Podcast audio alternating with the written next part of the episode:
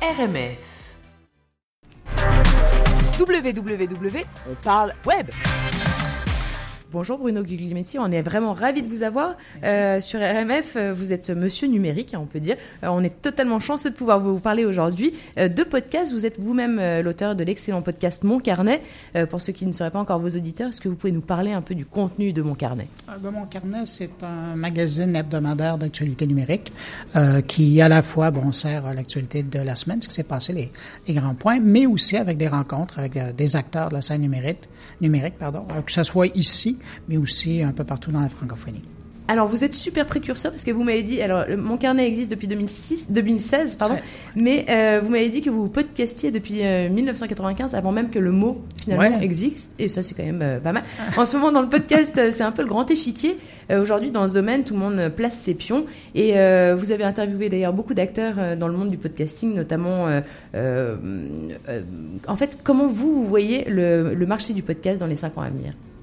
Euh, ben, c'est un marché qui est en émergence. Je pense que c'est la moindre chose qu'on peut se dire. Et, ce qui est intéressant, c'est que euh, quand on regarde particulièrement le Québec, si on le compare au reste de la planète, euh, il y a peut-être un an, deux ans de, retard quant à l'adoption de la chose. Donc, puis même De quand retard on... par rapport aux US ou euh, Ah oui, oui, oui. Euh, et d'une part, de par la langue, Ok. euh, parce que la plupart des Québécois aiment bien entendre euh, et écouter euh, en français. Alors, c'est une sélection, et c'est un peu ce qui explique d'ailleurs la différence avec même le Canada anglais, euh, où je voyais les chiffres là récemment, il y a, euh, c'est plus qu'un Canadien sur trois qui écoute un podcast. Au, Canada, au Québec, j'ai l'impression qu'on est plus autour de 1 ou 2 sur 10 euh, qui, euh, qui écoutent un, un- un podcast au moins une fois par mois. Euh, et donc, c'est ça. Alors, il y, a une, différence, mais sachant qu'il y a un retard, ben, il y a du temps pour reprendre et les cinq prochaines années vont être plutôt intéressantes pour les gens qui, qui se lancent en balado-diffusion ou en podcast. Là. Totalement. Et la, la- oui, parce que je parle de podcast, mais effectivement, Ouais, mais le balado. sont bons, c'est Et bon. le, le- les, les- comment ça s'appelle euh, Du coup, euh, en fait, votre préconisation, c'est un- c'est presque de traduire votre euh, votre balado en anglais pour avoir une. Ce, ce serait difficile. Hein? Euh, L'intérêt d'écouter une balado-diffusion, d'une part, c'est euh, de, ben, de trouver le contenu intéressant, mais de sentir que c'est aussi naturel. Alors, si euh, l'anglais, c'est pas votre première langue, euh, c'est peut-être pas la meilleure chose à faire.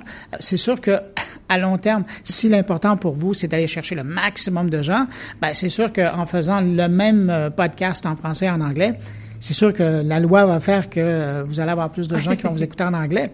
Sauf que, est-ce que vous allez y prendre autant de plaisir? Ça dépend pourquoi on fait un podcast. Dans mon cas, c'est pour le plaisir de partager euh, des connaissances, de l'information.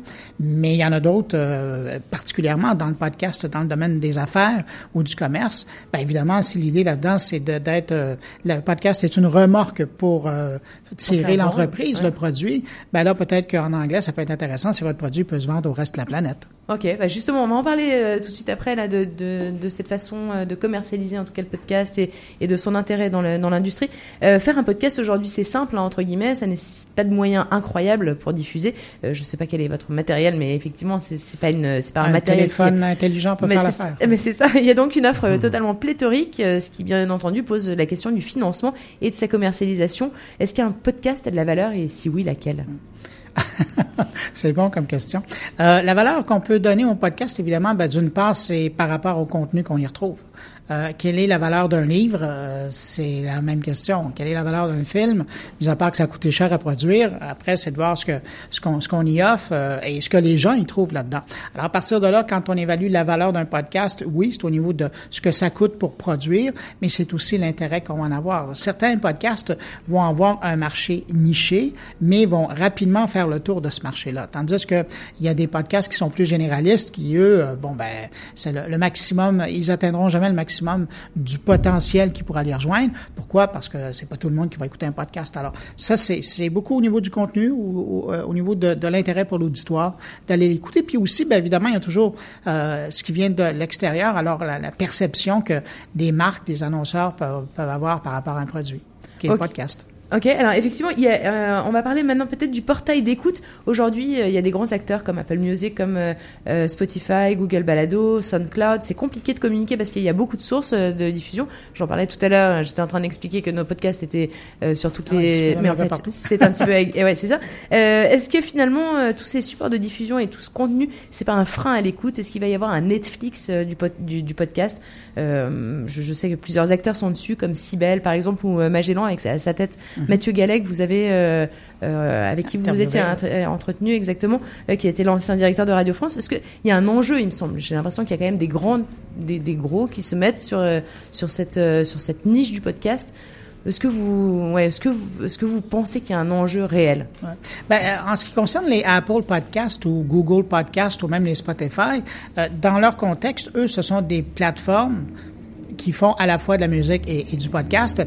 Et je pense que c'est une bonne chose qu'ils soient là parce que ça permet aux, producteurs de podcasts d'être en contact avec des millions potentiellement d'auditeurs. Euh, et tandis que les podcasts qui sont les, les podcasts, les plateformes qui sont en train d'émerger, vous parliez de Magellan, de Cybelle, il y en a d'autres. Euh, euh, Kimlet, la plus grosse aux États-Unis, mais qui maintenant a été aspirée dans Spotify. Euh, toutes ces plateformes-là, ce sont des plateformes qui sont euh, quand même privées. Dans le cas de Magellan et Cybelle, on parle de plateformes qui sont payantes. Alors, il y aura toujours, j'ai l'impression, un peu comme on a dans le monde de la télévision. Hein. Il y a la télévision classique. Alors, ce sont les chaînes qu'on prend euh, euh, sur le câble ou même avec une antenne là, en, en haute définition. Puis, vous avez la vidéo qui est disponible par contournement sur les services comme Netflix, Hulu, euh, bientôt Apple TV+, et, et Disney+. Donc, la même chose existe dans le podcast. Il y aura toujours ces productions qui seront libres, qui seront disponibles gratuitement. Et il y aura des productions qui, celles-là, seront euh, attachées à des services euh, et où on devra payer des sous pour les écouter. Ok. Effectivement, du coup, il y a, deux vont deux- il y a- co- vont il y a- vivre. ouais, c'est ça. Il y a deux, deux économies, enfin deux, deux façons de voir le, le podcast. Est-ce que, est-ce qu'une marque, à votre avis, a un intérêt à produire ses propres podcasts, ou est-ce que, euh, à votre avis, une marque aujourd'hui a, a plutôt euh, quelque chose à jouer, à s'associer à des podcasts existants, euh, même s'ils parlent pas forcément du domaine concerné? Alors, je vais, peut-être prendre un exemple pour que ce soit un peu plus clair. Une, une chaîne de boulangerie, par exemple, est-ce qu'elle a intérêt à être juste présente sur une chaîne de podcast qui fonctionne pour être visible? Par exemple, Première Moisson présente mon carnet dans, dans le cadre de votre idée, ça. de votre euh, c'est c'est un appel à première moisson éventuellement. Euh, votre chaîne de podcast par exemple ou est-ce qu'elle doit proposer et s'associer euh, a du contenu sur l'univers de la fabrication du pain des boulangers etc Ben, euh, je, je pense que vo- votre, votre question amène aussi euh, la réponse. Euh, C'est-à-dire que si une entreprise, une marque a une histoire à raconter, le podcast peut être quelque chose d'intéressant. C'est beaucoup plus moins compliqué. C'est beaucoup moins compliqué, pardon, que de faire de la vidéo. Euh, et donc, euh, donc beaucoup plus flexible. On peut raconter plus facilement euh, les histoires et évidemment, c'est aussi moins onéreux que de produire de la vidéo. Alors ça, c'est la première chose. Puis par la suite, est-ce que, pour revenir à, à la prémisse de votre question, est-ce qu'elle devrait peut-être aussi ou plutôt s'associer à un podcast? Ben évidemment, dépendamment du marché qu'elle veut rejoindre, euh, il y a un intérêt peut-être à justement s'associer à quelque chose qui est déjà existant. Par exemple, moi, pour, je vais faire la publicité pour mon commanditaire euh, en ce moment, c'est le Cifrio, euh, qui est euh, une organisation qui, euh, qui est une boîte d'observation euh, sur la pratique du numérique ou l'utilisation du numérique au Québec, autant par les individus, les entreprises, les organisations que le gouvernement. Bon, ben eux, ils ont un intérêt à, à, à commanditer, à être euh, sponsor de, de, de mon De carnet, podcast, parce que mon public, les gens qui m'écoutent, ben c'est des gens qui s'intéressent au numérique et à la communication. Alors, à un moment donné, c'est comme une pierre deux coups. Si eux devaient démarrer leur podcast euh, de leur côté, ben, ils n'arriveraient pas à atteindre aussi facilement le public euh, avec lequel je le mets en contact en, en étant présent sur mon carnet. Euh, je, ça je suis totalement d'accord. Et du coup c'est quand même une gymnastique très différente pour les marques euh, parce que bon là dans, dans votre cas euh, c'est complètement associé au domaine. Ouais. mais c'est quand même une gymnastique pour les marques. Et je pense que les boîtes de pub par exemple euh, doivent doivent faire un, un bah, doivent expliquer aux marques que c'est pas la peine de, de, de parler de, de parler du domaine s'il n'y a pas d'histoire à raconter. C'est pas, on, on ne peut plus vendre de la pub comme dans les années 80 en gros. Non, ben, Et avec le podcast, c'est ça. On, a vu ce phénomène-là avec euh, l'arrivée de YouTube, où là, bon, il y a eu l'arrivée par la suite des YouTubers et euh, il y a eu euh, des marques qui se sont posées des questions en disant est-ce que je produis des choses? Ben, dans certains cas, je pense à des grandes marques euh, de parfums ou, ou- ou- ou même de café qui se sont dit non, moi, ce qu'on va faire, nous, dans un moment donné, on va faire, on va produire quelques euh, vidéos, mais sinon, on va s'associer avec des événements qui ont, ont des, euh, de l'ADN qui ressemble à, à celle de, de notre marque. Mais donc, on peut faire les deux, on peut en faire un ou on peut en faire l'autre. Ok. Créer du trafic euh, sur un podcast, c'est quoi la bonne méthode selon vous? Parce ah, que... ben, L'idée là-dedans, c'est de faire connaître. Ben, on arrive à, au BERBA, hein, c'est de faire connaître notre produit. Euh, un podcast, c'est comme une émission de radio, c'est comme une émission de télé, euh, c'est comme un magazine. Il faut aller rejoindre les gens où ils sont. Alors, évidemment, on, on, commence avec, les Anglais disent le low-hanging fruit, les gens qui nous connaissent, les gens qui sont abonnés à nous. Alors, on leur fait part qu'on a un podcast qui est disponible, évidemment en vantant le contenu de celui-ci. Puis après, ben, on essaie de trouver des chemins où il y aurait des gens qui sont intéressés par les sujets dont on parle. Mm-hmm. euh, et donc, déjà avec ça, euh, ça peut faire son chemin. Évidemment, s'assurer qu'on est présent sur la plupart des plateformes de balado-diffusion. Vous parliez des Apple Podcast et Google Podcast. Ça, c'est la base, mais il y en a des centaines. Alors, évidemment, tranquillement, pas vite, semaine après semaine, on peut euh, ratisser le, web pour essayer d'en trouver. Et puis, euh, et c'est ça, mais s'assurer de, de, de, faire savoir aux gens qui sont concernés par ou intéressés par les sujets qu'on couvre qu'on existe. Totalement. Euh, écoutez, on va vous retrouver sur, euh, bah, sur vos podcasts, sur mon carnet. Je ne sais pas si. Qu'est-ce qu'on peut vous souhaiter? de continuer à me faire plaisir comme ça longtemps. OK. Vous, vous le faites vraiment par plaisir ah, ou tout à euh, fait. Tout à OK.